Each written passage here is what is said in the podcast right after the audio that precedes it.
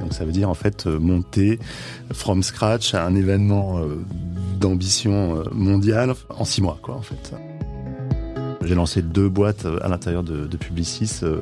La troisième, j'ai envie que ce soit ma, boîte, en fait. Ça veut dire proposer des produits qui sont euh, positifs pour l'environnement et moins chers. Et ça, je trouvais ça très intéressant parce que aujourd'hui, euh, bah, les nouveaux produits qui prennent en compte les préoccupations environnementales, c'est souvent 20%, 30%, 50% plus cher. Creative Stories. Je suis Richard Saint-Etienne, fondateur d'Épisode, agence marque et storytelling qui accompagne les entreprises et les projets à impact positif. Elle et il sont entrepreneurs, cadres dirigeants, scientifiques ou artistes et font partie des meilleurs dans leur domaine. Au-delà des aspects de travail, d'expertise ou d'opportunité, nous verrons que leur parcours est aussi une histoire créative. Bonjour Maxime. Bonjour. Merci d'avoir accepté mon, invitation. Euh, alors je me suis rappelé qu'on s'était croisés tous les deux euh, dans nos vies précédentes, quand nous étions chez Publicis. Alors toi, tu étais dans les hautes sphères, mais on s'était vu sur un sur un pitch pour un groupe d'optique dont on taira le nom parce qu'on n'a pas gagné. D'accord. Mais je me, souviens bien de ce ce moment-là. On va rebobiner un petit peu. Toi, tu es un, Marseillais à Paris, c'est ça? C'est ça. Je suis malheureusement j'ai franchi le, le, moment où j'ai passé plus de temps dans ma vie à Paris qu'à Marseille, mais je reste euh, marseillais de naissance et de cœur. Avec pour objectif d'y retourner un moment? On verra, ouais, ouais. Pourquoi pas. C'est quoi ton tout premier souvenir d'enfant? C'est une bonne question. J'ai des souvenirs euh, du jardin d'enfants, de la maternelle, de la cour de récréation, de la maternelle. C'est un de mes tout premiers souvenirs, je pense. J'ai compris que la naissance de ton fils avait été euh, un élément transformateur dans ta vision des choses et on y reviendra. Mhm.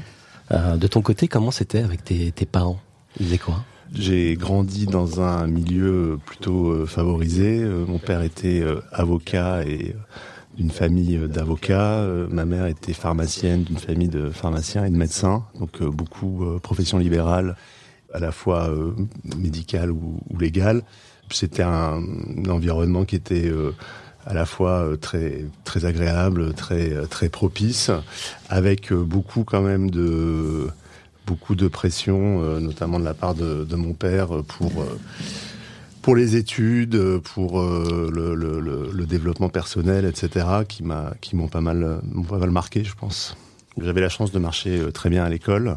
Il y avait un peu comme ça des choses qui m'intéressaient beaucoup euh, à la politique. Je m'intéressais beaucoup à des sujets comme ça assez, généraux. Et du coup, j'ai très bien, très bien avancé dans mes études et je me suis un peu posé la question de ce que je voulais faire après avoir terminé mes études. Quoi. Donc, euh, ce qui est un peu, un peu paradoxal, mais euh, c'est plutôt comme ça que c'est passé. Bah, visiblement, ça t'a plutôt réussi. Tu as deux frères entrepreneurs, j'ai cru comprendre. C'est ça, exactement. On est tous les trois, euh, chacun, mon, un de mes frères a son propre cabinet d'avocat et un deuxième qui a lancé une, une boulangerie à Marseille il y a deux ans maintenant. D'accord. Bon, eh ben écoute, quelle, quelle, famille entreprenante. Ah, j'imagine que, que ton père était satisfait par rapport à ses ambitions Oui, oui, oui, oui, oui. Non, je pense que de ce point de vue-là, j'ai plutôt euh, plutôt répondu aux attentes euh, au niveau de au niveau des études ce qui fait que bah, ça m'a ça m'a plutôt euh, ça m'a beaucoup aidé même si même si au final je me retrouve dans une sphère très différente de, de celle auquel, à laquelle mes études auraient pu me, me porter quoi. Enfant, à part bien marcher à l'école, mhm. tu faisais quoi? Alors euh, moi, enfant, euh, ce que je faisais, c'est que je lisais énormément. J'étais euh, en général dans les dans les goûters d'anniversaire, les trucs comme ça, je me précipitais vers les bandes dessinées de l'enfant qui nous qui nous invitait. Mon père a fait quelque chose qui était qui a été assez formidable, c'est que il y avait une librairie où il achetait toute sa documentation, ses codes, etc. pour son cabinet d'avocat. Et en fait, j'avais un peu table ouverte dans cette librairie, donc euh, je pouvais aller acheter euh, tout ce que je voulais. Ce qui fait que j'ai dévoré des choses, euh, probablement à l'époque des choses que je que je comprenais pas vraiment très bien, mais très vite ça m'a ça m'a je dirais ouvert une curiosité qui est qui s'est jamais démentie quoi. D'accord. Donc ok la lecture comme comme moyen de s'ouvrir l'esprit. Exactement. Ouais. Même sans même sans tout comprendre. Tu voulais faire quoi comme métier enfant? Ah moi je voulais faire de la politique. Ah, c'était clair. Donc euh, c'est pour ça aussi qu'après ça s'est enchaîné au niveau de mes études, etc. Parce que c'était vraiment ça qui m'intéressait et, et c'était ça que je que je suivais beaucoup, donc c'était assez clair, ouais. Ok, pas de regret D'abord, euh, la vie est longue, hein, donc euh, je pense qu'il y a, y a, plusieurs, euh, y a plusieurs façons d'arriver à la politique. clairement, c'est pas du tout dans mes projets aujourd'hui. On, on, verra. Non, non, j'ai pas de regrets parce que quand, quand j'ai pu un peu en toucher lorsque j'étais dans l'administration au tout début de ma carrière, j'ai vu un peu ce que c'était. je trouve que c'est à la fois, bah, c'est un milieu qui est à la fois formidablement important euh, sur les enjeux, etc. Et puis euh, terriblement compliqué et à titre personnel qui demande un investissement euh, qui je trouve aujourd'hui est très très très très lourd quoi. Bon, euh, bon, en tout cas, je, je, note que la porte n'est pas fermée, définitivement. on, verra, on verra, on verra, Euh, mais alors, du coup, on comprend bien Sciences Po, l'ENA, et pourquoi l'ESSEC euh, En fait, non, j'ai fait l'ESSEC entre Sciences Po ah. et l'ENA, puisque je l'avais, j'avais raté une première fois euh, l'ENA, et donc euh, je m'étais dit que c'était pas inintéressant de, de, regarder aussi un peu du côté de, euh, du côté des entreprises et du, et du business. J'ai eu la chance de faire la, l'ESSEC en apprentissage à la Société Générale. J'ai travaillé pour leur filiale d'assurance vie, j'ai travaillé dans une salle des marchés j'ai trouvé ça vraiment passionnant d'observer de, près ce qui est quand même euh, une des forces euh, lourdes de notre, euh, de notre monde d'aujourd'hui, même si après j'ai pas eu envie d'y rester et j'ai repassé, j'ai repassé l'ENA et je l'ai eu la, deuxième fois.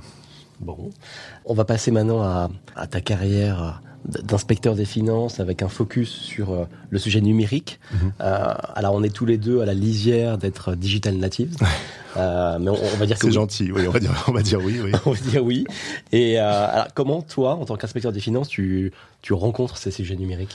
Alors en fait, moi, je rencontre le numérique avant, quand je suis à Sciences Po. J'ai un PC chez moi, j'ai les premiers modems euh, qui grésillent, euh, les les CD-ROM de, de club internet, euh, les les comment s'appelle les canaux de chat IRC, enfin vraiment le, le tout début.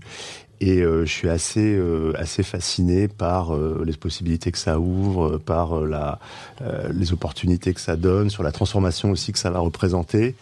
Je m'intéresse énormément à ça, par plus par curiosité que qu'autre chose lorsque je suis rentré ensuite dans l'administration et que j'ai travaillé donc au, ministère des Finances, c'est vrai que j'avais j'avais beaucoup ça en tête. C'était le euh, c'était post euh, l'éclatement de la bulle de, de 2000. C'était le moment où on se rendait compte que même si la bulle avait éclaté, il y avait quelque chose qui restait derrière et que ça allait être un, un potentiel de transformation euh, gigantesque.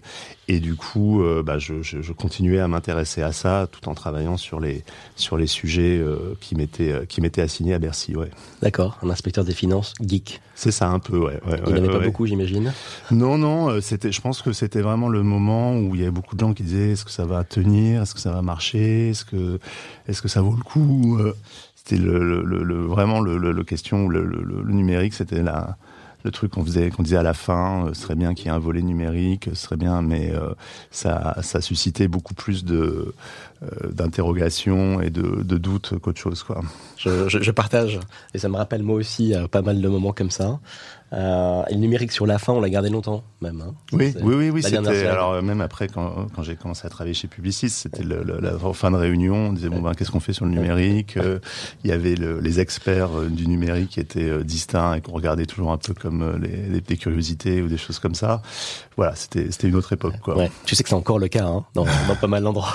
Bah, J'ai l'impression qu'il y a toujours la dernière technologie qui, qui, qui, essaye de rentrer et du coup euh, qui a un peu du mal à se, au début à se faire entendre. C'est un peu, c'est un peu un classique quoi en fait. Peut-être qu'un jour ce sera euh, ce, ce, sera différent et on reviendra sur ce qu'est l'innovation -hmm. justement aujourd'hui. Euh, Peut-être qu'elle a complètement changé de nature. Euh, mais je reviens euh, sur ce, ce moment-là où en 2006 tu participes à, à, à l'écriture d'un rapport commandé par le ministère de, de l'économie, le rapport Lévy-Jouillet, Lévy comme Maurice Lévy. Hein, on dit euh, dit en passant, euh, et qui sera intitulé Économie de l'immatériel, euh, la croissance de demain. Alors en 2006, pour situer, on est juste après Facebook, juste avant Twitter euh, en France. Euh, D'ailleurs, j'ai vu que LinkedIn avait fêté ses 20 ans. Ouais, ouais. Donc ils n'ont pas communiqué dessus, ils n'ont pas fêté. Je, je, me demande bien pourquoi. euh, bah alors le rapport, je l'ai regardé pour pour ma culture, sans le lire intégralement. Donc lui, il aborde tous les grands sujets le cadre réglementaire, la fiscalité, le financement des PME innovantes, ce qu'on n'appelle pas encore start-up chez nous, ce que pourrait être la place de la puissance publique en tant qu'acteur, les impacts culturels, sociétaux, éducatifs. voilà, tu es, un peu au cours de tout là. comment ça fonctionne pour comment tu fais pour créer un rapport comme ça? Alors, en fait, il y avait d'abord un, alignement des planètes qui était assez intéressant, parce que c'était Thierry Breton qui était le, ministre de l'économie, qui est euh, à la fois euh, grand patron, euh, auteur de science-fiction, enfin quelqu'un qui a, qui a beaucoup d'idées, qui a beaucoup réfléchi sur ces sujets-là. Euh, Maurice Lévy qui a été le, le premier à engager euh, la communication vraiment dans le domaine du numérique et à, à, à y croire et à y investir euh, massivement avant les autres groupes de publicitaires. Donc là, il y avait quelque chose d'assez propice. il y avait une commission avec une, une, dizaine de personnes, de personnalités très variées, des très pro-numériques, des, des, gens qui étaient beaucoup plus disons de l'ancienne l'ancienne manière. Voilà, nous on, on était trois, un groupe de trois rapporteurs euh, où on, avait une liste de sujets qui, était, qui nous avait été assignés à, traiter et on a commencé un peu à tirer tous les fils, à échanger avec les membres de la commission pour voir aussi quelles étaient leurs leurs orientations. Et c'est comme ça que petit à petit on a construit le, le sujet. C'est un rapport euh, dont je suis très très fier, euh, qui a énormément compté dans ma vie puisque c'est lui qui m'a permis de euh, Maurice Lévy, qui va ensuite euh, un peu structuré mes, mes 12 années de vie professionnelle derrière. Mais, euh, mais c'était un peu, euh, c'était là aussi essayer d'appréhender ce que, ce que le numérique allait changer et comment il fallait commencer à, s'adapter. Pour la petite histoire, il y a dans ce rapport une proposition, c'est Maurice Lévy qui qu'il avait proposé et qu'il avait poussé, qui était l'idée de créer un grand événement autour de la tech à Paris. Et euh, c'était déjà une idée qu'il avait euh, très clairement en tête euh, donc en 2006.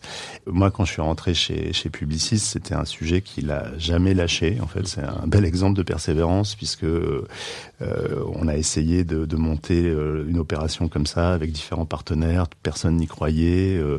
Dix ans après, ben, c'est sur cette idée-là qu'on s'est rapproché des échos et qu'on a monté Vivatech. Quoi. D'accord, donc euh, Maurice Lévy a déjà une vision euh, assez claire, une conviction. De, de ce point de vue-là, il m'a assez impressionné, à la fois par la vision et aussi par le côté euh, je lâche pas l'affaire et je, j'avance malgré le scepticisme, les refus, etc. Quoi. c'est marrant. On, a l'impression, tu vois, qu'un type comme Maurice Lévy n'a pas affaire à des refus. Hmm régulier. Tu vois, au contraire, tu vois, il emmène tout le monde. Mais en fait, c'est d'abord une question de conviction et d'abnégation. Ah oui, oui, tout à fait. Oui, oui. Et puis il y a, il y a, des, il y a eu, on a eu beaucoup de refus, hein, parce que le, son, son, projet, euh, c'était depuis dès le départ de faire quelque chose d'important, quelque chose d'ambitieux. Tout le monde disait, ben, on n'a qu'à commencer petit, on verra. Et puis, euh, est-ce que Paris c'est le, le bon endroit, etc., etc. Et en fait, finalement, il avait, il avait raison, quoi. Alors, on, on revient sur Vivatech. Je fais un petit crochet. Tu rejoins euh, Publicis aux côtés de Maurice Lévy en mm. tant que, que DIRCAB. Exactement. Ouais, ouais, Comment c'est d'être aux côtés de Maurice Lévy euh, Alors, euh, c'est à la, en fait, euh, c'était à la fois ultra intéressant. Je pensais vraiment une des plus grandes chances de, de, ma vie parce que ça m'a permis de le, le, voir fonctionner euh, vraiment de, de, très près, de comprendre la façon dont il, dont il travaillait, dont il menait son groupe, de voir aussi la, la, la vision, à la fois la vision et puis l'importance des gens euh, et l'importance qu'il euh, qu'il qu'il donnait euh, à la gestion du top management, à la gestion des, de, de l'humain, etc. C'était assez frustrant aussi dans la mesure où euh, euh c'est pas du tout, euh, euh, comment dire, euh, lui travaille en direct avec ses, avec, les, avec les responsables de business unit. Enfin, le, le, le DIRCAM n'est pas du tout une, une courroie de transmission chez Publicis. C'est plutôt quelqu'un qui l'assiste sur un certain nombre de tâches, de projets, etc. Donc, c'était de, beaucoup d'observations et puis quand même un peu d'action aussi. Mais ça m'a, ça m'a, ça m'a vraiment beaucoup plu. Quoi. Et, ça m'a donné envie après de, de, de continuer. Quoi. Ouais. Et tu passes justement de l'autre côté du miroir après. C'est ça. Tu prends en main le business. Exactement. Donc ensuite, je suis parti chez euh, Performix, qui était euh, une, une, nouvelle agence créée à partir de diverses euh, compétences numériques que le groupe avait rachetées. Donc il y avait de, de l'emailing, il y avait du display, il y avait beaucoup de SEO, ce qui m'a beaucoup intéressé, beaucoup de d'AdWords aussi. Et là, c'était le c'était le début. C'était à la fois intéressant parce qu'on sentait qu'il se passait quelque chose, que c'était ultra important. En même temps, je pense que c'est une période que tu as connue aussi où les, les annonceurs disaient bon, le numérique, euh, on verra ce qui reste sur le budget. Euh, oui, on peut faire une queue de. Enfin, c'était le c'était le moment où on se disait, euh, enfin, il fallait négocier 1000 euros par 1000 euros pour le référencement naturel, qui était pourtant un élément essentiel de, visibilité. Et par contre, l'argent coulait à flot, toute la partie analogique, médias traditionnels et tout. Donc donc voilà, donc c'était c'était marrant d'être là à ce moment-là, quoi. Et tu, je crois avoir lu, tu crées euh, même web, web C'est ça, exactement. Avec quoi tu pars euh, ben là, on part avec une idée. C'est une idée de, de, de, Maurice, un peu euh, une, très, une vieille idée. C'est-à-dire, euh, je crois que c'était dans les années 80 où Avas avait euh, euh, racheté les pages jaunes, dont ils se sont ensuite séparés. Mais donc, cette idée de dire finalement, Publicis travaille que avec des énormes comptes, et est-ce qu'il n'y a pas quelque chose à faire pour donner des outils de communication pour les pour les PME, pour les TPE, euh, avec des problématiques qui sont radicalement différentes, avec euh, des, des, types de clients, des paniers moyens. Enfin, c'était vraiment un business euh, totalement à part. Et euh, bah là, j'ai eu la chance de, de, pouvoir créer la structure, de pouvoir en, en racheter d'autres derrière pour pour monter pour monter une assez grosse entreprise. Ouais. Mmh, d'accord là, tu es déjà en mode entrepreneur. Oui, oui, alors c'est l'intrapreneuriat qui a ses bons côtés. Parmi les bons côtés, c'est d'abord le fait que la trésorerie est mutualisée avec le groupe, donc euh, on n'a pas trop d'inquiétude de, là-dessus sur le, fait que les salaires seront payés à la fin du mois, etc. C'est la possibilité aussi de, profiter de tout le réseau de, de contacts, de tout le savoir-faire aussi. Donc ça, c'était vraiment formidable. Euh, après, ce que j'ai vu aussi, c'est ça, ça m'a aussi pas mal marqué, c'est que ben, dans les grandes organisations de la taille de Publicis, euh, ben, il y a beaucoup de résistance au changement. Il y a beaucoup de gens qui comprennent pas pourquoi, euh, pourquoi on faisait ça, quel était l'intérêt, qui n'avaient pas envie de choses nouvelles, de nouvelles idées. Alors, j'avais la chance que c'était vraiment un projet de Maurice qui, lui, tous les matins, à partir de 6 heures du matin, se dit qu'est-ce que je peux faire de nouveau, qu'est-ce que je peux faire de plus. donc, c'était, il y avait un soutien qui était qui était très fort, mais c'est vrai que pour moi, c'était vraiment passionnant de créer ça et de tester un peu l'idée. Mais je me suis rendu compte que les grandes organisations euh, généraient comme ça aussi énormément de, de résistance. Quoi. Et on y revient à, à Vivatech, créé en 2016, donc à l'initiative de Publicis euh, des, échos, et de la, la conviction de, de, de, Maurice Lévy, on l'a compris, qui devient immédiatement le plus grand événement tech d'Europe. Il y a tout à faire là. Alors ça c'est assez incroyable. Donc comme je disais, moi j'avais euh, un deck de slides qui était prêt depuis 2010 euh, et euh, que, que j'actualisais un peu chaque année. Et puis en parallèle de mes activités chez Publicis, deux trois fois par an, avec avec Maurice, on, on rencontrait d'autres partenaires potentiels, des organisateurs d'événements, des médias et tout. Tout le monde disait ouais, non, on n'y croit pas, on n'y croit pas. Et puis euh, fin 2015, Maurice Lévy me dit bah, réactualiser la présentation. Euh, euh, les échos, Francis Morel ont une idée un peu similaire. on va leur en parler quoi en fait. Et donc là, on est, je crois, octobre ou novembre 2015. On se rend compte que les projets sont tout à fait compatibles, peuvent matcher qu'en même temps, euh, ce serait absurde d'en faire deux. Donc il y, y, a vraiment quelque chose à faire ensemble. Je pense en plus qu'il y a une vraie, euh, euh, enfin il y a une vraie rencontre à la fois Maurice Lévy avec Francis, au niveau des équipes aussi entre les échos, etc. qui qui sont qui est un média très entrepreneurial aussi, qui a Coucou créé, euh, euh, qui est devenu un, très gros groupe de médias en fait. Et du coup, bah, la mayonnaise part. Et là, on se dit bon, on va créer un gros événement. Euh, on regarde les disponibilités à la porte de Versailles. Il y a que mai, donc ça veut dire en fait monter from scratch à un événement d'ambition mondiale en six mois, quoi, en fait. Donc, donc c'était c'était assez incroyable. Moi, je c'est Axel Le Axel Daucher, donc qui euh, pilote le projet. Moi, je suis un peu son, son adjoint euh, pour Publicis. Il y a Christophe Bernard en face pour les échos. Et donc, on se met eh ben, à monter euh, tout from scratch, les offres, le contenu de l'événement, le, euh, les packages pour les sponsors. Et euh, avec euh, une espèce de, de, foi inébranlable comme quoi on allait y, arriver. On voulait euh, plusieurs milliers de startups participantes, on voulait des grands speakers, et donc tout le monde, tout le monde s'y met. avec un scepticisme gigantesque sur le marché, même en interne. Enfin, tout le monde se dit mais ça va se planter, qu'est-ce que ça peut, etc. On a la chance très vite de convaincre euh, les, sponsors qui vont ensuite euh, rester comme les, partenaires clés euh, de l'événement, BNP Paribas, LVMH, Google, La Poste, et ça, ça prend en fait.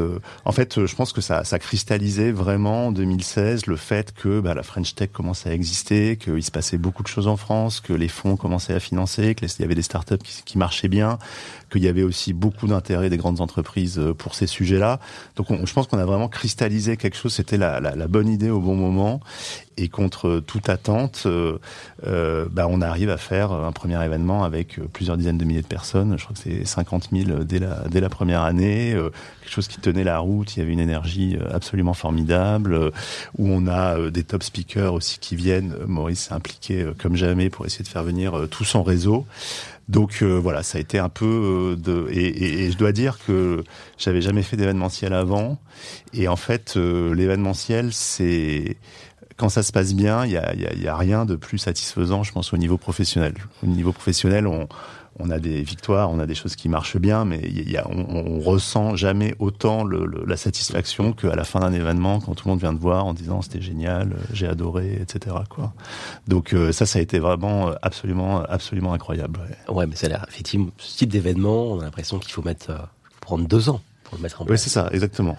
Mais en plus, il faut, enfin, nous, on, on a appelé, nous, on a été porté par notre euh, par la foi euh, qu'on allait y arriver, etc. Mais euh, on appelait, par exemple, à l'étranger, des Américains, on disait, ben voilà, dans trois mois, on fait un événement, il y aura plusieurs dizaines de milliers de personnes à Paris et tout, et tout le monde nous disait poliment, bon, écoutez, d'accord, on verra. Oui, c'est ça. Oui, oui, il y avait vraiment, il y avait vraiment beaucoup, beaucoup de scepticisme. Et du coup, bah, c'est encore, encore plus, encore plus satisfaisant quand ça marche, quoi. Ouais, qui, donc ça reste aujourd'hui encore le plus grand événement euh, européen en tout cas sur la absolument, sur la ouais, absolument. Je pense que ça après on a on a pu bah, croître. Euh, tous ceux qui la première année nous avaient dit non se sont dit mais mince euh, je, je, je devrais quand même être là. Il y a beaucoup de grandes entreprises qui ont eu aussi l'intérêt pour elles d'acculturer une partie de leur de leurs équipes à toutes les problématiques numériques il y a eu quand même aussi le, le formidable développement de la French Tech euh, entre temps, ce qui fait que bah, ça, ça, a bien marché. Il y a eu la période du Covid qui a été évidemment très compliquée. Moi, j'étais déjà parti, mais euh, ça a été quand même euh, compliqué et ils sont repartis l'année dernière avec un super événement, quoi. Et alors, tu parles assez tôt, alors que tu es chez Vivatech, de Tech for Good. Mm Il y a une expression qui était qui était assez nouvelle. Mm. On est près 2019. Je suis tombé sur ce verbatim. On ne peut plus se contenter de donner un blanc-seing à la technologie il faut maintenant réfléchir à ses usages pour leur donner un impact positif. Donc tu as déjà ça en toi? Euh, oui, je crois que c'était aussi le moment très vite en fait quand, on s'est rendu compte de la place que la tech euh, allait prendre. Euh, la question c'était plus tellement comme euh, dix ans auparavant, euh, tech ou pas tech, quoi. Là, c'est clair qu'il y avait plus de, il y avait plus de sujet là-dessus, mais la question c'était comment l'utiliser au mieux. Quelle tech?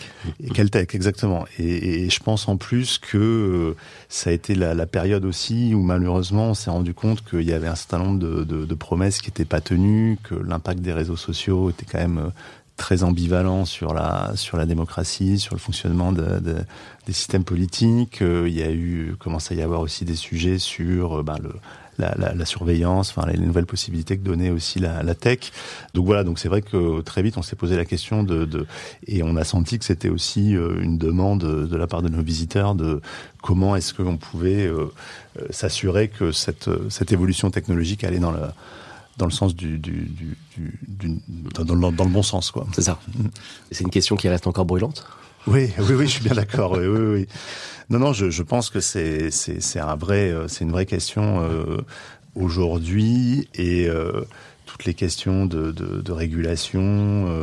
Enfin, je pense que maintenant, on, on peut plus être dans une dans la, l'attitude que moi je pouvais avoir il y a dix ans de dire c'est nouveau mais ça va changer, il faut donner sa chance, etc. Là maintenant, je crois que la question c'est vraiment comment est-ce qu'on organise et comment est-ce qu'on réduit les effets négatifs, euh, oriente vers les bons sujets, etc. Et effectivement, on n'est pas sorti de, l'auberge là-dessus. Ouais. Non, non, il y a, y a un retour, un retour pendulaire là, d'ailleurs. Oui, oui, oui, c'est, c'est, je pense que c'est, mais c'est aussi euh, la, la, contrepartie de la place que ça a pris euh, dans nos vies, dans, dans les entreprises, dans l'économie, partout, quoi. Euh, donc en 2018, c'est l'année de naissance de ton fils, c'est, c'est ça, ça, exactement, ouais. ouais. Donc c'est à, c'est à ce moment-là euh, que tu as une, euh, quelque chose qui se passe en toi est-ce que tu, tu, tu, peux nous en parler un petit peu? Euh, bah je, je, crois vraiment que euh, je commençais à me poser des questions, mais euh, c'est vraiment la naissance de mon fils, donc Alexandre, où je me suis dit euh, euh d'abord qu'est-ce que j'ai envie de faire en fait? Est-ce que j'ai envie de rester chez Vivatech, chez Publicis, de continuer là-dedans, etc.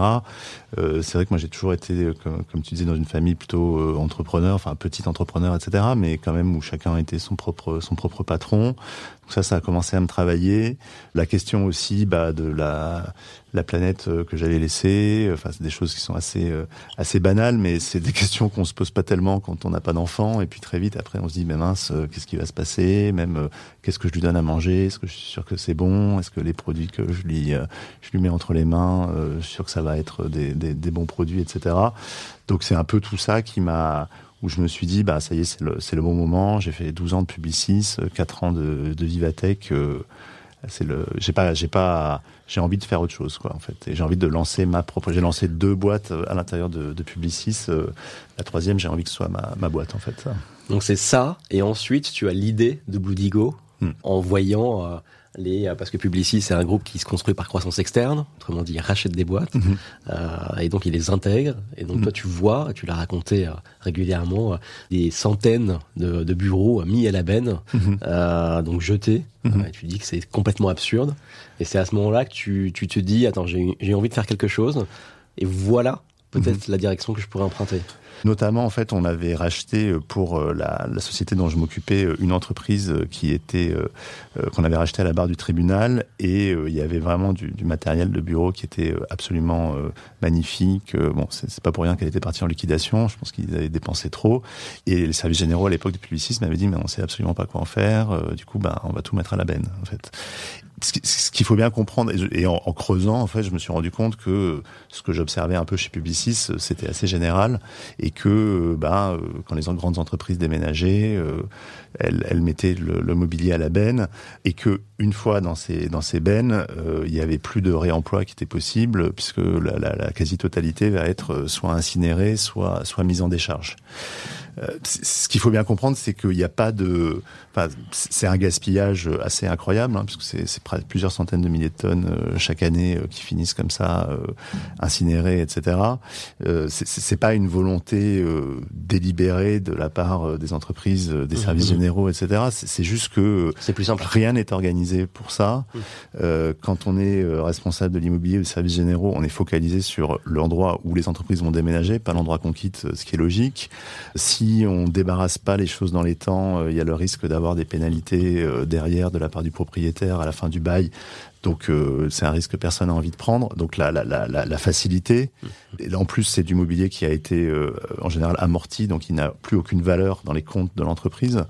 Donc euh, la facilité, c'est juste de dire bon bah voilà, on s'en débarrasse et puis on, on, on, passe à, on passe à autre chose quoi. Mais ce que je veux dire, c'est qu'il n'y a pas de, de, de, malignité de la part des, des entreprises. C'était juste le, le, le, système qui euh, est, est, mal organisé aujourd'hui euh, pour, euh, même si c'est en train de, de, changer, pour éviter ce gaspillage quoi. Mais c'est le cas sur plein de sujets. Généralement, d'ailleurs, personne n'a envie de polluer la planète ni d'émettre absolument mmh. plein, plein de CO2. Mais il faut voir quand même avoir la révélation et voir l'endroit, enfin le, le, le, sujet que tu peux transformer. Oui. Et c'est ce que tu vois toi. Ben je, je, moi, je pense vraiment que il y a énormément de choses à faire pour euh, transformer notre euh, notre économie, et, mais euh, déjà ne serait-ce que le, niveau de gaspillage est assez assez incroyable quoi. Du gaspillage, bon, ça a été c'est aujourd'hui euh, bien abordé dans le domaine alimentaire euh, avec les startups comme Phoenix, comme Too Good To Go.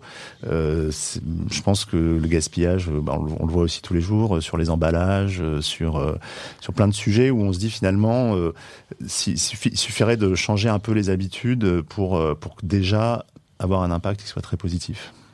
Et donc euh, le deuxième point en fait qui m'intéressait par rapport à par rapport à ce sujet-là, c'est que euh, ça donnait la possibilité de euh, de proposer du mobilier de bureau en, de très bonne qualité. Souvent c'est des grandes marques, ça a été très bien entretenu dans les grands groupes, c'est nettoyé plusieurs fois par semaine, etc. à un prix inférieur au prix du neuf. Et du coup, ça veut dire proposer des produits qui sont positifs pour l'environnement et moins chers. Et ça, je trouvais ça très intéressant parce que euh, aujourd'hui, euh, bah, les nouveaux produits qui prennent en compte les préoccupations environnementales, c'est souvent 20%, 30%, 50% plus cher. Et, moi, je crois qu'on va, on aura du mal à mener à bien cette transition écologique euh, si tout le monde doit payer 50% plus cher. Je pense que ça, ça bloque. On l'a bien vu. on voit bien quand même la sensibilité sur les sujets de prix particulièrement en plus euh, en ce moment. Donc euh, l'idée d'avoir un modèle, ce modèle circulaire dans lequel on donne une deuxième vie, on évite le gaspillage et en plus les gens peuvent payer moins cher, donc ils ont euh, un double intérêt à la fois économique, écologique, ça que je trouvais très très séduisant. Quoi. Donc c'est c'est vraiment avec cette idée-là en tête que j'ai créé Bludigo en, en 2019. Ouais. Et alors là, tu démarres avec quoi? Alors là, je démarre euh, avec, euh, ben pas, je démarre avec. En fait, la, la grande chance que j'ai eue, c'est que on était, euh, il y avait une petite équipe euh, de, de qui avait euh, de gens qui avaient déjà quitté Vivatech, mais avec qui ça s'était vraiment super bien passé, qui n'étaient pas forcément euh, super contents de là où ils étaient partis, avec qui je m'entendais très bien et je commence à leur parler du projet. Ils me disent bah ça me ça me tente énormément, allez on y va quoi en fait. Et je savais, enfin Vivatech comme je disais tout à l'heure, on est parti, il y avait rien quoi. Donc c'était il fallait créer, il fallait être prêt à se dire on crée quelque chose un jour et puis finalement, si ça marche pas, on le, on passe à complètement autre chose euh, le lendemain. Donc, euh, je savais que c'était aussi euh, des, des, des, gens qui étaient avec la, une mentalité de, de start-upper, quoi, qui étaient capables de, de gérer ça, les, les, les, changements de cap, les, le fait de devoir à la fois être sur des sujets stratégiques et puis des sujets hyper opérationnels et tout. Et donc, je dirais ma, ma grande chance, ça a été que bah, qu'ils soient là et puis qu'ils acceptent de, de, démarrer dans des situations, dans une, dans des dans des conditions où on avait très peu d'argent, où ils étaient beaucoup moins bien rémunérés que s'ils étaient restés dans leur, dans leur euh, carrière euh, précédente. Euh, ça, ça a été bien. Et puis euh, ça, c'est ça qui a tout fait, puisque à part ça, on n'avait vraiment pas grand-chose. Quoi. On, on, avait un tout petit peu d'argent euh, et on avait un peu la connaissance quand même sur les sujets marketing, communication mmh. là-dessus mais euh, on rentrait dans un monde et un, un secteur euh, qu'on connaissait pas du tout, quoi, en fait. Et là, justement, tu n'as aucun, référentiel. Comment mm. tu construis un modèle économique à partir de rien?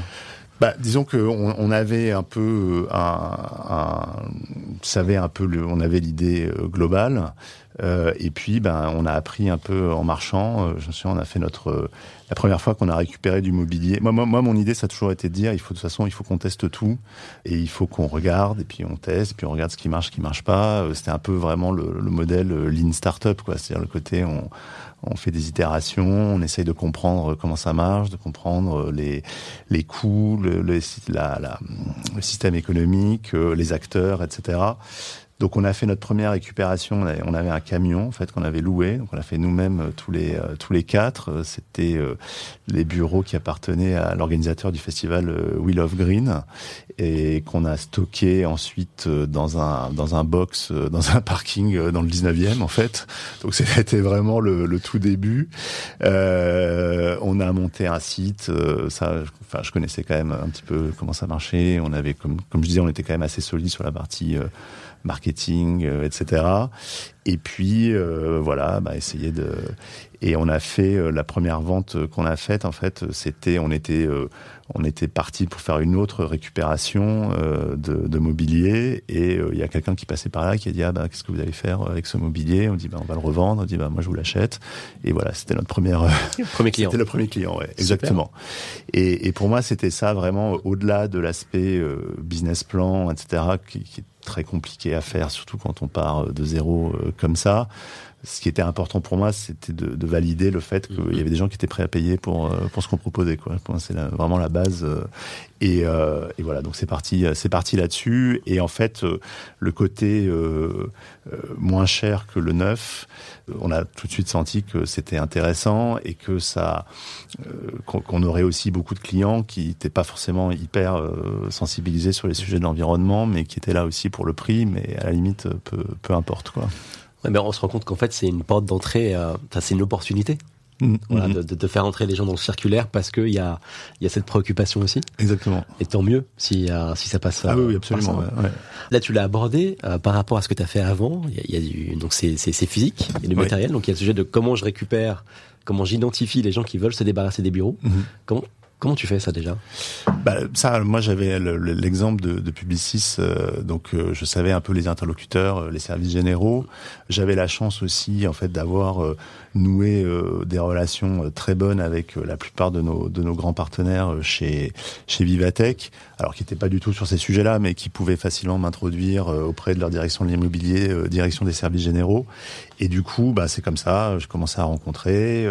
très vite, j'ai quand même senti qu'il y avait beaucoup de gens qui nous disaient euh, oui, c'est vrai qu'on ne sait pas quoi faire du mobilier quand on déménage, ou bien ah, c'est intéressant. Euh, voilà, on a, on a, tout de suite senti qu'il y avait qu'il y avait quelque chose à faire, que euh, rien n'était vraiment structuré, qu'il y avait des initiatives. encore une fois, on n'a pas du tout inventé le mobilier de bureau d'occasion, mais clairement, c'était quelque chose qui était assez marginal, pas qui intéressait personne dans ces dans ces grandes boîtes là sur le, le, devenir du mobilier, etc. Donc voilà, c'est comme ça qu'on a, on a commencé à, à, sourcer euh, notre, euh, nos premiers gisements de mobilier. Ouais. Ok, un gisement, c'est intéressant que tu utilises ce, mot, référence à, aux ressources, aux ressources naturelles dans lesquelles on va plus piocher grâce à ça, ou en tout cas moins. Mm. Donc tu récupères euh, les bureaux, donc tu, tu, tu te déplaces pas pour deux trois deux trois chaises, j'imagine. Mm-hmm. Donc il faut quand même un peu de un peu de volume que tu dois transporter. Et après tu dois le stocker. Mm-hmm. Donc tu as dû t'équiper d'un d'un endroit pour ça, d'un entrepôt? Ouais ouais. Alors en, en fait, ce qui a été assez intéressant, c'est vrai que euh, dans une logique euh, pure euh, start-up, etc., on aurait pu se dire pourquoi on fait pas juste une marketplace et nous on touche on touche jamais les produits. Bon, moi j'étais pas très partisan de ça déjà par principe parce que comme on venait pas du secteur, ben, j'avais envie qu'on se coltine un peu la, réalité très, très et comme tu dis, hein, c'est très matériel. Hein, donc le le, le, bureau, par exemple, ben, si le, plateau du bureau passe pas dans l'ascenseur, ça change totalement l'équilibre économique d'une commande, d'une opération etc. Donc il y a un côté vraiment très concret et euh, je voulais qu'on se fasse nos armes euh, là-dessus. Le deuxième point, c'est que de là où on partait, en fait, euh, il y avait un vrai sujet de, décalage temporel qui, du coup, rendait compliqué une marketplace. C'est-à-dire, en fait, que une personne qui déménage, bah, elle déménage à un jour donné. Et si tu lui dis, bah écoute, tes bureaux, il y a quelqu'un qui en a besoin, mais ce sera dans deux mois, il va pas payer euh, deux mois de loyer de plus pour pouvoir livrer, etc. Donc il y avait un vrai sujet d'arriver à faire dans le dans le matching entre les gens qui cédaient du mobilier et les gens qui en achetaient. Il y avait un vrai sujet pour euh, ça, ça pouvait ça. En, démarrage, en tout cas, c'était pas possible de se dire on, nous on fait rien, puis les gens se, se, euh, se diront se, se, se, contactent entre eux directement. Donc c'est pour ça qu'on s'est on s'est vraiment on a pris l'option, enfin on a pris l'option au début de se dire bah, on va vraiment faire le truc nous-mêmes. Donc on a démarré, euh, comme je dis, le tout début c'était un box euh, dans le dans le 18e, mais qui rapidement été beaucoup trop euh, petit. Mmh. Et ensuite on a déménagé à Ivry. Et là à Ivry-sur-Seine, il y avait le, parking de là où on était, qui était un parking en sous-sol, et c'est ça qui nous a servi d'entrepôt pendant quasiment un an, quoi, en fait. Euh, Là-dessus, ça a été bon assez formateur, assez compliqué aussi. On s'est rendu compte, on a vraiment touché du doigt. La, la, le fait que c'était pas, c'était pas, enfin, c'est pas très compliqué d'un point de vue euh, conceptuel. Après, en pratique, c'est une somme de, de problèmes euh, mm-hmm. insoupçonnés qui arrivent, euh, de, de sujets à gérer que t'as pas forcément anticipé, mais du coup, comme ça, bah, on a appris concrètement ce que c'était. Et puis, bah, comme l'activité marche bien et qu'on s'est développé, après un an à gérer un peu nous-mêmes euh, l'entrepôt avec des manutentionnaires, etc., on a trouvé un, un, prestataire qui pouvait euh, gérer la totalité de la chaîne. Et donc c'est là où on en est aujourd'hui. On, on, travaille avec euh, des entrepôts qui sont dans le nord de la France, à Béthune, et c'est là où on, on, entrepose notre stock. Ouais. D'accord. Mais pour pour donner une idée, enfin ce que tu disais sur la matérialité, nous aujourd'hui, c'est on a 2000 pièces qui rentrent chaque mois et 2000 pièces qui sortent et un stock qui est à peu près de entre 4000 et 5000 euh, pièces de mobilier quoi. Donc c'est c'est pas c'est très concret quoi. Ah ouais, mais T'en avais peut-être même envie de, de, ce côté matériel, non En sortant du numérique euh, pendant tant d'années? Peut-être. Enfin, en, tout cas, je, moi, j'ai jamais été très euh, le, côté. Il y a d'un côté la vraie vie et de l'autre le numérique. Euh, ça m'a. J'ai jamais vraiment adhéré à ça. C'est-à-dire, je pense que le numérique, c'est la vraie vie. C'est la vraie vie. Oui, bien sûr. Et du coup, la question, c'est comment est-ce qu'il s'applique aussi justement sur la partie matérielle, euh, clairement, quoi. Est-ce que tu sais, euh, donc tu nous as donné un ordre d'idée, un ordre de grandeur de, de, de, du volume de pièces que, que, que tu gères aujourd'hui, euh, combien de euh, combien de, CO2 tu as permis d'économiser euh, Alors, la, euh, ouais, puisqu'on a sur la partie reconditionnée, on a développé une méthodologie avec un cabinet de conseil, donc mmh. pour essayer de mesurer. Donc, ça représente pour 2022, ça représente à peu près 1300 tonnes d'équivalent CO2 qui ont été évitées. Euh, parce que nos clients ont choisi d'acheter de, du reconditionné plutôt que du neuf et aussi parce que les entreprises ont choisi de nous vendre leur mobilier plutôt que de le, plutôt que de le mettre à la benne. Ouais. Il y a l'impact carbone, il n'y a pas que ça. Mhm. Euh, du coup, c'est aussi du mobilier qui est réutilisé, donc on ne va pas piocher dans d'autres ressources. Mhm. Euh, c'est aussi une manière de procéder qui change un peu les, les, les usages, mhm. les manières de, de, de, de, vivre, tu vois, au, au, sein des bureaux.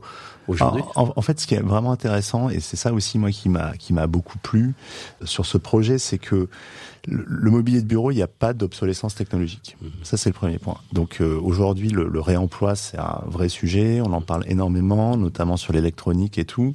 Mais la, la, progression de la technologie fait que euh, parfois c'est compliqué de se dire je vais acheter un écran euh, d'il y a trois ans ou d'il y a quatre ans parce que c'est pas les mêmes prises, c'est pas les mêmes ports, etc. Là sur le mobilier, d'abord on n'a pas du tout le problème de l'obsolescence technologique et dix ans après une chaise tu peux toujours l'utiliser comme une chaise sans, sans problème. Euh, le deuxième point qui est hyper, qui est assez intéressant, c'est que euh, le mobilier de bureau, ça vient souvent en assez grande quantité ce qui veut dire que tu peux amortir la logistique là où euh, quand tu fais du réemploi euh, sur euh, du mobilier de particuliers en B2C ou quand tu fais du, du, du réemploi sur d'autres types de biens, souvent ce qui pose problème c'est le coût de la logistique en fait, pas tellement le prix du produit mais c'est le fait de devoir le transporter d'un point à un autre. Là nous en fait comme on fait des, des souvent une entreprise, ben, c'est plusieurs personnes donc tu as la possibilité de d'avoir de, des paniers moyens qui sont qui sont importants. Donc du coup en plus ça il y a moins le sujet de, de, la, de la logistique euh, qui, qui, qui rend l'équilibre économique euh, impossible. Et du coup, euh, je, je, pense que c'est vraiment un secteur sur lequel on pourrait se dire la, la part du reconditionné aujourd'hui, d'après l'organisme professionnel, c'est à peu près 8-10%. Je pense que c'est un c'est un secteur sur lequel on pourrait très bien se dire, bah, demain, on pourrait avoir 50% euh, de, de, seconde vie et 50% de neuf, en fait. Enfin, c'est vraiment, je trouve, un secteur qui est extrêmement propice euh, au fait de développer, d'avoir la, de, de vraiment mettre en place un modèle circulaire. Et, et, ça, c'est vraiment intéressant parce que c'est aussi le, le, fond du sujet. Hein, c'est que euh, ce que montrent tous les rapports du GIEC, etc., c'est que avec même si toute notre énergie demain était décarbonée, ce qui est déjà un énorme chantier, ça, ne suffira pas pour euh, rester dans les niveaux acceptables de, de progression des, des, températures. Il faut aussi qu'on fasse évoluer notre production, euh, nos façons de consommation, etc. Donc, je trouvais que sur un secteur qui est euh, pas forcément le secteur le plus euh, comment dire euh, glamour, glamour ou celui qui intéresse le plus les gens. Mais en même temps là-dessus je trouvais que c'était un, un, bon cas d'école de me dire finalement on peut on pourrait très bien se dire demain avoir un, une vision circulaire. Enfin la, la, deuxième main pourrait avoir beaucoup beaucoup beaucoup plus d'importance qu'aujourd'hui Et euh, ce que ça implique aussi, c'est euh, le niveau de, de, qualité des produits euh, initiaux. Mhm. Donc je crois que chez, chez Bligou, vous avez une, en tout cas, vous faites attention à ça. Bah, oui, oui. En fait, dès qu'on commence à se mettre dans une logique circulaire, de, de se dire comment est-ce que le produit va avoir une deuxième vie, une troisième vie, c'est sûr que toutes les choses qui sont de, de qualité médiocre, euh, qui supportent pas d'être démontées puis remontées, qui, qui sont pas faites pour pour durer, clairement, ça, bah, ça c'est impossible pour nous de, leur donner une deuxième vie. Hein. Donc euh, euh, le, sujet de l'éco-conception en amont, euh, le sujet de la réparabilité, ça, devient des sujets qui, dans cette perspective-là, sont encore plus importants parce que c'est comme ça qu'on arrive à, donner plusieurs vies à un même, un même produit. Donc typiquement, par exemple, les cols, ne pas mettre de colle dans tout ce qui est le mobilier, mais plutôt préférer d'autres systèmes d'attache, etc. Les types de, matériaux que tu utilises aussi euh, par rapport à ça. Enfin, il y a beaucoup de choses qui, euh, derrière, euh, sont à, à, mettre en place pour garantir justement cette, une longue vie au produit. Ouais. On parle d'usage. Il y, y, a encore peut-être quelques réticences de certains utilisateurs à avoir du matériel qui a déjà été utilisé. Comment vous adressez ce sujet-là? Clairement, il y a encore beaucoup de, il y a encore beaucoup de, de réticences euh, par rapport à, par rapport au fait d'avoir des produits de seconde main, même si ça change à une vitesse assez impressionnante. Et euh, nous, on a, on a la chance de travailler avec des, gros clients, des grandes entreprises que moi je connaissais bien de, ma vie d'avant et que j'aurais jamais imaginé se, se, sensibiliser si vite euh, à ces sujets. Donc ça, je pense que c'est quand même plutôt plutôt positif. Après, bah, moi j'ai vraiment essayé de construire Blue Digo pour répondre aux objections traditionnelles, c'est-à-dire euh, le, mobilier, le, mobilier de bureau d'occasion, euh, c'est ou reconditionné. D'abord, c'est nous ce qu'on propose, c'est du reconditionné, c'est pas de l'occasion. Donc on est passé dessus, on l'a nettoyé, on s'est assuré qu'il est en bon fonctionnement. C'est vrai que autant euh, en tant que particulier, on peut acheter d'occasion, autant en entreprise, on n'a pas envie de se taper soi-même le nettoyage de la chaise ou de, de, proposer ça à, ses, à les gens qui travaillent dans son entreprise. Ensuite, le, le mobilier de, de, de seconde main, c'est pas forcément dépareillé. Nous, on essaye vraiment justement, c'est pour ça qu'on travaille avec des grandes entreprises, qu'on fait que des grosses opérations de récupération pour pouvoir proposer des grosses séries derrière. Euh, ça a son charme, le dépareillé, etc., le patchwork, mais euh, tout le monde n'aime pas et n'en a pas forcément envie.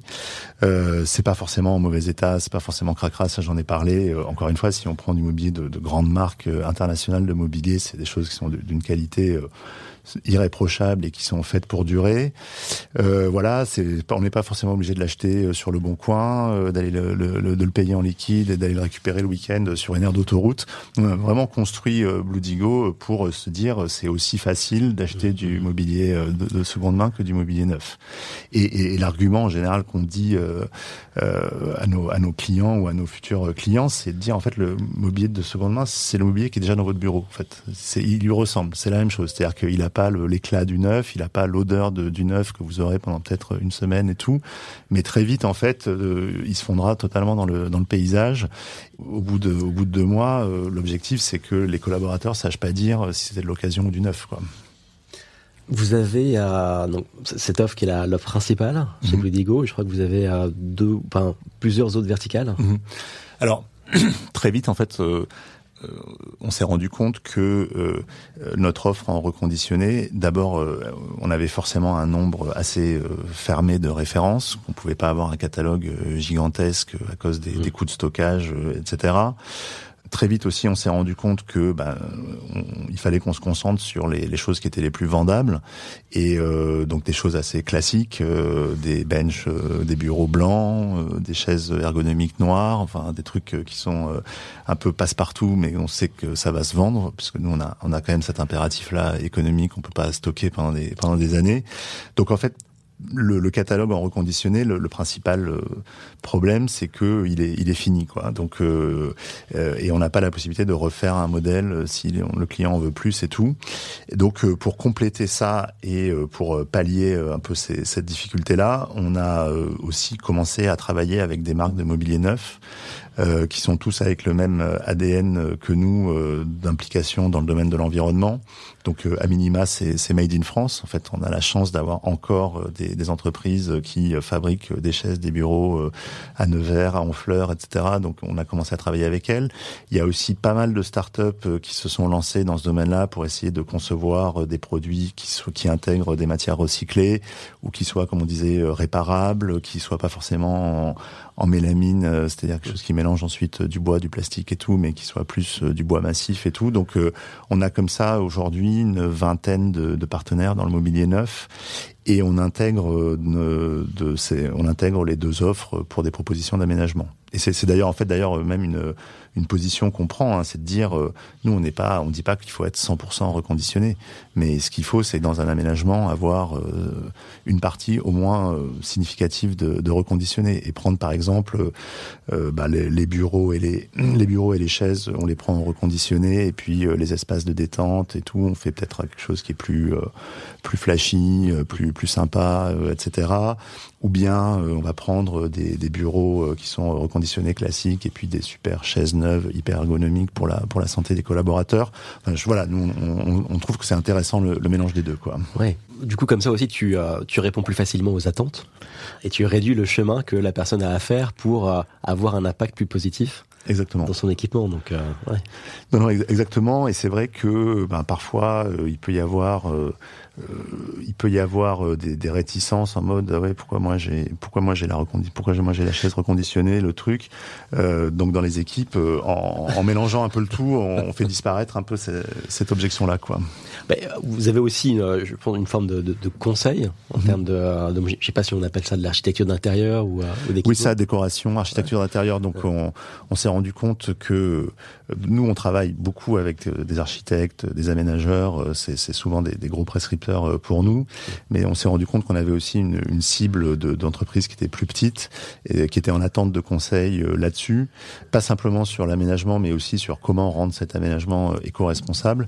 Et donc, on a décidé de monter ce qu'on appelle le studio depuis septembre dernier. Et l'idée, c'est qu'on puisse bah, proposer des plans en 2D, des, visualisations 3D aussi, des propositions, et qu'on on a là aussi monté autour de nous un réseau de partenaires qui sont dans la décoration, mais de façon éco-responsable responsables, euh, des, gens qui vont faire par exemple des, des, papiers peints qui sont euh, produits euh, en circuit très court dans le 19e arrondissement, des, des peintures qui sont faites à partir de chutes d'autres peintures, donc là aussi en mode recyclage, de la moquette reconditionnée. Enfin voilà, donc l'idée c'est un peu de, de prolonger ça, d'offrir un service supplémentaire à nos clients et en plus de prolonger l'ambition éco-responsable. Et tu, tu retrouves ce principe de plateforme open source? Oui, c'est ça. Enfin, l'idée, c'est de, de, de, travailler, de ne pas essayer de tout faire nous-mêmes, mais de travailler avec d'autres. Ouais, exactement. Bloodigo, j'ai cru comprendre euh, que tu as eu une épiphanie euh, un soir euh, en pensant à l'économie bleue. oui. C'est quoi l'économie bleue? Alors, en, en fait, euh, ouais, le nom, euh, je cherchais en bon start-upper, je cherchais des noms en swahili, en japonais, euh, autour de justement l'écologie, le mobilier, etc. je trouvais pas grand-chose. La plupart des choses étaient déjà prises. Et puis, c'est vrai que j'avais cette idée. En fait, je voulais pas être vert. Euh, comme tu le sais en communication, bah, l'idée c'est d'essayer d'émerger de, de, par rapport aux autres. Donc déjà quand tout le monde est vert, euh, bah, il vaut mieux essayer d'être bleu, quoi. Et par ailleurs, euh, l'idée c'était aussi de dire finalement le, le, le vert, c'est c'est cette logique de on a une économie normale entre guillemets, et puis on en a 15% qui est un peu green, qui est un peu bio, qui est un peu c'est un peu dur, mais qui est un peu alibi, quoi. Mmh.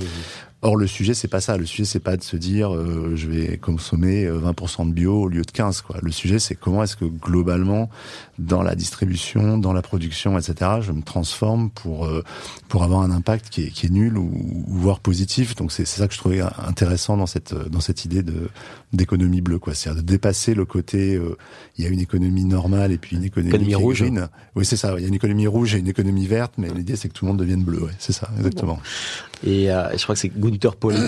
Exactement. Ouais. Si, mm. euh, si, si, si, certaines et certains veulent euh, jeter un œil, on mettra dans les références. Dernier mot sur Bloodigo, c'est quoi la suite? Alors le, cette année, ça va être une année euh, très très importante pour nous parce que justement cette année, on va maintenant qu'on a une base solide, qu'on sait de quoi on parle, etc. Euh, on va intégrer cette notion de marketplace et donc on va proposer à d'autres de euh, vendre, enfin on va proposer à d'autres de nous ouvrir leur catalogue de mobilier de seconde main euh, pour qu'on le vende et qu'on essaye de, de développer cette euh, euh développer cette activité là.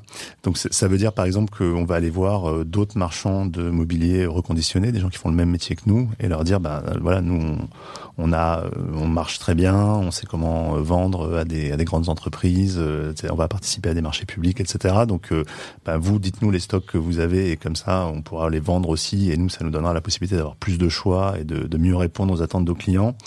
Euh, on va lancer aussi un programme qui s'appelle Circular for Impact pour les pour les fabricants.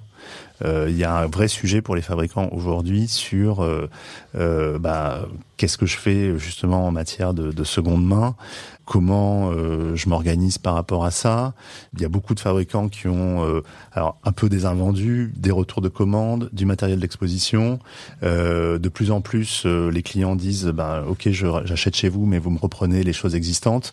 Donc ça fait, on parle avec beaucoup de monde en ce moment et tous me disent, bah, on a un entrepôt qui est rempli de, de trucs euh, qu'on veut pas mettre dans le circuit normal de vente, mais euh, on veut plus le détruire non plus, on veut plus s'en débarrasser. Euh, qu'est-ce qu'on peut en faire? Et donc l'idée de notre marketplace, c'est leur donner la possibilité de, d'utiliser notre canal pour, euh, ben, pour les vendre et pour ne pas avoir à les détruire. Ok. Ça, tu prévois ça pour quand cette année? Bah ça y est, là, elle est, elle est lancée. Et on a déjà nos premiers marchands qui commencent à qui commencent à mettre des produits dessus. Donc euh, c'est c'est une marketplace qui est fermée. C'est notre équipe commerciale qui a accès. Donc euh, ça garantit aussi pour les marques euh, de d'éviter d'avoir tout le monde, d'avoir des produits mmh, mmh. d'occasion qui soient en concurrence avec leurs produits neufs. Et voilà, donc là c'est en, en cours. Ok, donc là on peut vous contacter là-dessus directement via le site. Aucun problème. Et dans ta vie perso, qu'est-ce que tu as changé depuis la naissance de ton fils? Dans ma vie perso, d'abord j'ai j'ai laissé mon scooter que j'ai eu pendant des années et euh, je suis passé au vélo. Euh, avec euh, énormément de satisfaction euh, grâce au, développement des, des, pistes cyclables, etc. J'achète pratiquement plus que du reconditionné, que ce soit dans tous les, l'équipement, que ce soit le mobilier, l'électronique, là-dessus. Bon, évidemment, j'essaie de faire attention au tri, euh, au, à l'alimentation aussi, euh, éviter au maximum les choses qui sont les moins transformées. Ouais, c'est ça, c'est essayer de, de, de, faire plus, beaucoup plus attention, quoi, en fait. Hein. Mais c'est vrai que cette euh, cette idée, l'idée de, de, réemploi, je trouve, est, est vraiment intéressante. En plus, c'est un, c'est un, comment dire, en économie circulaire, on pense beaucoup au recyclage. Et le recyclage, c'est très intéressant, mais, mais ça implique finalement énormément énormément d'opérations et donc euh, aussi euh, énormément de CO2 émis pour euh, prendre les produits, les détruire, récupérer la bonne matière, la réintégrer dans des nouveaux produits, etc. Le réemploi, je trouve que c'est assez, euh, c'est assez génial. Euh, je trouve que bah, donc j'essaie de le faire au maximum, de pas jeter les produits. Je suis sûr, il y a une application qui s'appelle Give, qui est assez géniale, G2EV, sur lequel on peut bah, donner les produits qu'on aurait peut-être jetés depuis, je sais pas, de, de, des machines à café, un cendrier, des trucs. c'est, c'est quand même assez, assez intéressant et voilà, et je me, je me désole un peu quand je vois par exemple, c'est vrai, euh, autour des enfants, euh, alors heureusement il y a pas mal de startups là qui sont lancées là-dessus, mais euh, le fait qu'il y, y, aurait moyen d'être beaucoup plus aussi circulaire sur les jouets, sur les vêtements des enfants, sur, sur plein de trucs autour de ça, ouais. Tu as parlé de, de, Give tout à l'heure. Est-ce que tu as un autre exemple d'initiative à impact positif sur le, le circulaire? Moi, il y a un truc aussi où je me suis rendu compte que c'était extrêmement facile, c'est le tout ce qui est livre en fait. Euh, c'est-à-dire le, le, moi je suis un, énorme lecteur et c'est vrai que pendant des années je me suis jamais posé la question et euh, j'achetais euh, que, que des livres neufs. Et puis là maintenant il commence à y avoir des, des, des, des, sites qui ont un catalogue de, de, de livres d'occasion qui est assez impressionnant avec des nouveautés, avec des choses aussi qui sont pointues. Et au final je me rends compte qu'on peut tout acheter, de, totalement acheter d'occasion. Euh, tous, en, tous ces bouquins. Quoi. Hyper intéressant. il s'appelle comment le site, tu l'as en tête? Il y a un site qui s'appelle Recycle Livre, qui est un, site français euh, qui, a, qui, a, un catalogue qui est assez étendu. Il y a un site qui s'appelle Momox, qui est un site allemand aussi, qui est une énorme, une énorme plateforme. Il y a une, il y a un, site qui s'appelle Chasse aux livres que je que je recommande parce que c'est un site qui qui justement agrège les offres des différents vendeurs d'occasion. Donc il suffit de mettre le nom de le, nom du livre et on verra euh, où est-ce qu'on peut le trouver, euh, si c'est sur une de ces deux plateformes, si c'est sur euh, Rakuten, etc. Quoi. Merci pour ces recours. Moi, j'ai envie de t'écouter sur un sur un autre truc. Je reviens un peu sur le numérique, mais toi qui étais à la pointe un peu des des changements, euh, les, innovations sur le numérique. Comment, comment tu, tu, as vu ça, toi, le Web 3, les NFT, le métaverse?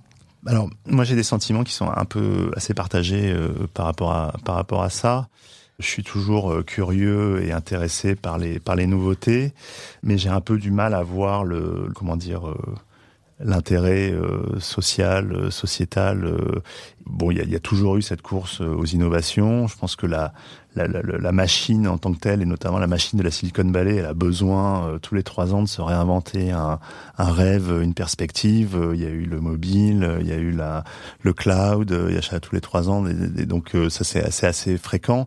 Mais je pense quand même que maintenant, vu la, situation dans laquelle on est, notamment au niveau environnemental, la question de l'utilité sociale se pose, se devrait se poser beaucoup plus quoi. Et, euh, et c'est vrai que j'ai un peu du mal euh, sur le sur le Web 3. Alors il y a sûrement une question de génération, ça, ça c'est clair, mais euh, l'utilité. Autant je, je, pense que la, la, la, technologie de la blockchain, le fait d'avoir euh, des mécanismes d'authentification, ça, ça va devenir de plus en plus important parce que, comme tout devient numérique, on a besoin de savoir euh, qu'est-ce qui est vrai, qu'est-ce qui est faux, qu'est-ce qui appartient à, qui. Donc ça, je pense qu'il va y avoir quelque chose.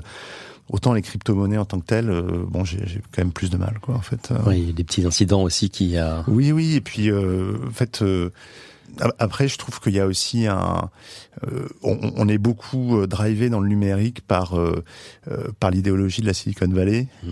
et on se rend pas forcément compte que c'est une idéologie. En fait, je dis pas que c'est bien ou que c'est mal, mais il y a quelque chose, il y a derrière, il y a la liberté d'expression absolue, le côté l'État est forcément oppresseur, et donc il faut qu'on essaye de se de, de le tenir à distance là-dessus. Et je suis pas sûr que ces, ces présupposés euh, qui, qui drive, que ce soit euh, la modération sur Twitter, euh, le développement des crypto-monnaies, en réalité, je suis pas sûr que ce soit les bons présupposés. Merci à Maxime d'avoir eu la gentillesse de passer près d'une heure avec moi. Vous retrouverez dans la description de l'épisode les liens vers les références dont nous avons parlé. Et si vous déménagez bientôt ou souhaitez meubler votre entreprise tout en limitant votre impact, rendez-vous sur bodigo.fr.